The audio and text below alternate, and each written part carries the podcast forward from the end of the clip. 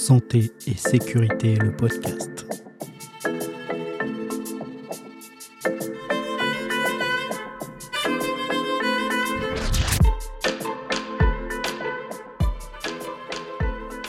Alors donc pour les démarches euh, pour faire reconnaître mon diplôme au Québec, c'est euh, lié au trousseau dont, je vous parlais tout à l'heure.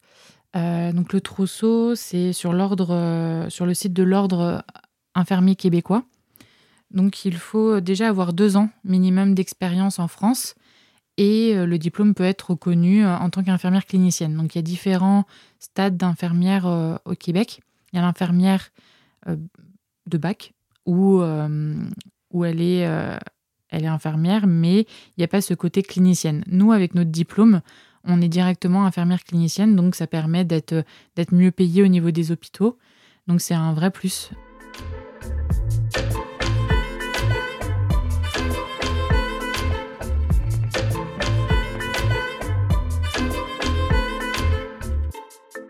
Pour les démarches euh, québécois, donc euh, pour le diplôme, il faut donc déjà minimum deux ans d'expérience en France. Et pour faire reconnaître ces heures, il faut envoyer euh, à tous nos employeurs un papier à faire remplir pour justifier de nos deux ans d'expérience, Euh, voire plus s'il y a plus.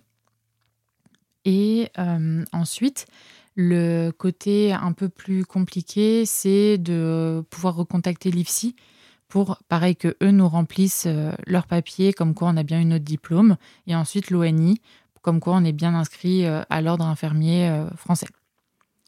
Donc ensuite, il faut payer 700 700 dollars, il me semble, ou 800 dollars pour, pour faire ces démarches-là, donc envoyer tous ces papiers-là et avoir une reconnaissance de diplôme. Et ensuite, on reçoit un permis temporaire de l'Ordre infirmier québécois qui permet euh, donc de pouvoir exercer euh, au Québec. Ensuite, on a un stage de 75 jours quand on arrive au Canada. Un stage de 75 jours pour euh, valider en fait notre permis temporaire et avoir le permis définitif de l'ordre. Donc ça, hein, le stage de 75 jours, c'est assez basique. On a déjà notre intégration de base comme un service classique, donc on est doublé pendant une certaine période. Et ensuite, on travaille normalement. Et au bout de 75 jours, là, on, il, nous, il nous emmène dans un bureau avec euh, la chef de service et la conseillère en soins infirmiers. Et on valide un portfolio euh, avec, toutes les, avec tous les items qu'on doit remplir, valider. Ils envoient ça à l'ordre. Et si tout est correct, on, a notre permis euh, définitif. Et ensuite, l'ordre infirmier québécois, il est payant. euh, 400 400 dollars par an. Voilà, pour exercer.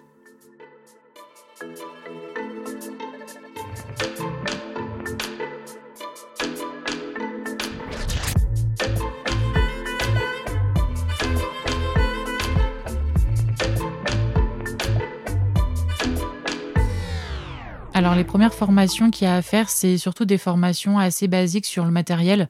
Par exemple, la formation sur pour avoir notre validation pour les appareils à glycémie, euh, les appareils pour, euh, pour la cudose. Donc la cudose, c'est une sorte de grosse machine qu'on ouvre avec notre empreinte pour euh, récupérer les médicaments. Donc ça, on a une petite formation dessus. On a une formation, bien sûr, sur, euh, comme c'était le Covid, on a une formation sur l'habillage et le déshabillage sécuritaire pour euh, les tenues euh, de, protection. Et ensuite, en formation, on avait euh, une formation sur le service. Donc moi, j'étais en chirurgie thoracique plastie, donc tout ce qui est reconstruction mammaire après cancer du sein et réimplantation digitale. Parce que là-bas, il y a beaucoup de gens qui se coupent les doigts avec les scies à bois et, et autres machines. Donc c'était un service assez plein, donc avec beaucoup de protocoles. Donc tout ça, c'est des formations qui nous, donnent euh, avant de commencer.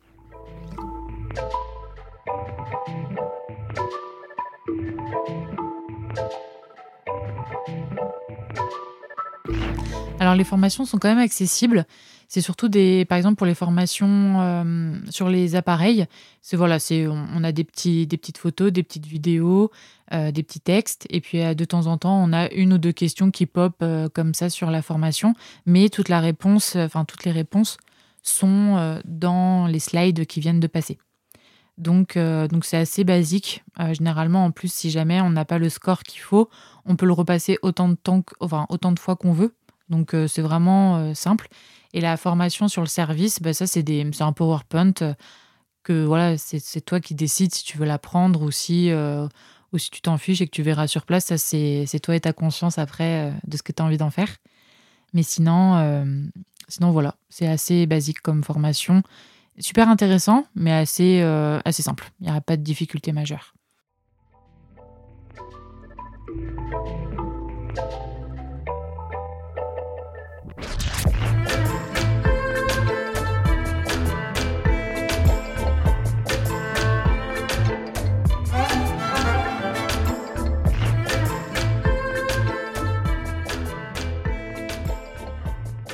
Alors le stage de 75 jours pour la reconnaissance euh, du diplôme, c'est un stage euh, donc qui englobe euh, tout. Donc en fait notre arrivée, donc il y a notre période de doublage avec une infirmière qui nous permet d'apprendre ben, la, pratique au Canada. en soi, il n'y a pas grand changement. Là-bas, ce qu'ils font majoritairement, c'est ce qui peut différer surtout, c'est l'examen clinique du patient. donc par exemple, on fait les auscultations pulmonaires, cardiaques et abdos. Euh, donc c'est pour ça qu'on a moins de patients. On a environ, si on est toute seule, on a 5 à 6 patients. Et par contre, euh, si on est euh, en binôme avec notre infirmière auxiliaire, donc les infirmières auxiliaires là-bas, c'est une infirmière qui, qui peut faire tout comme nous, sauf les IV. Ils peuvent pas mettre d'antibiotiques IV, de, de, produits IV, de solutés. Ils peuvent poser les, les perfusions, enfin poser les cathéters veineux, mais pas, euh, pas les IV. Voilà, c'est la seule différence entre les infirmières auxiliaires et les infirmières cliniciennes.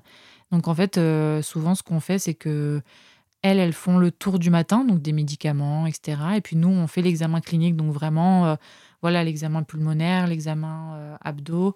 ensuite, on regarde les pansements, on regarde tout en fait, vraiment le patient, car il faut tout réécrire après sur nos fiches de transmission, parce que oui, tout est à l'écrit là-bas encore.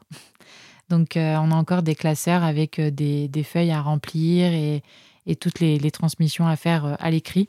Donc, finalement, au début, c'était assez perturbant parce que j'ai l'habitude d'avoir 12 à 15 patients et je m'en sortais bien.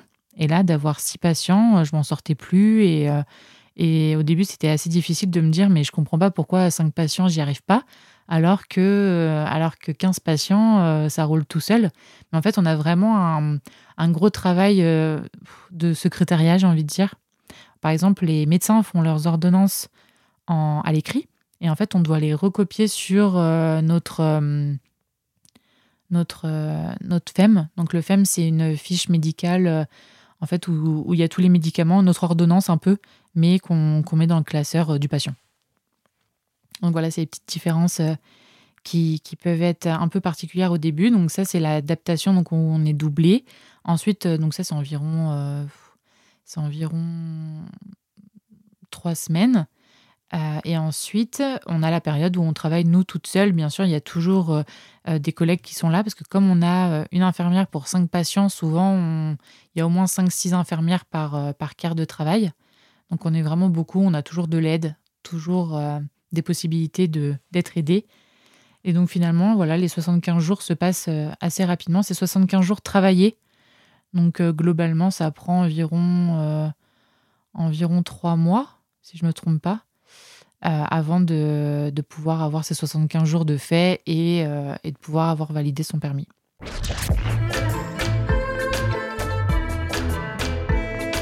Santé et sécurité, le podcast.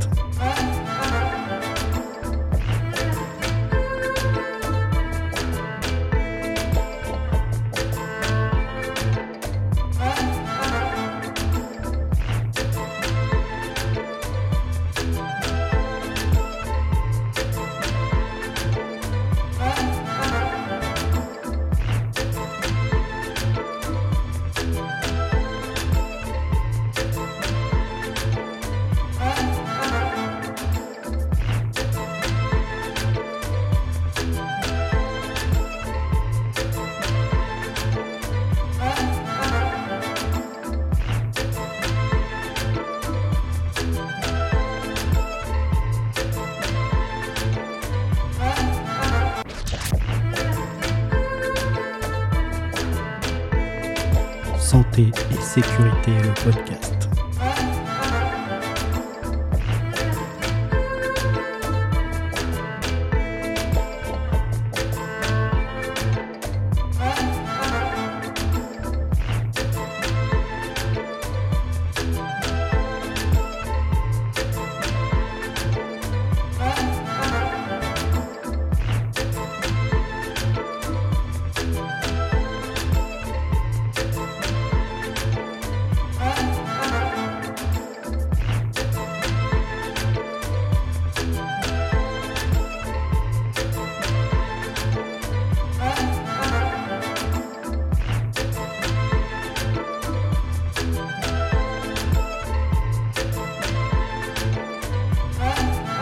Santé et sécurité, le podcast.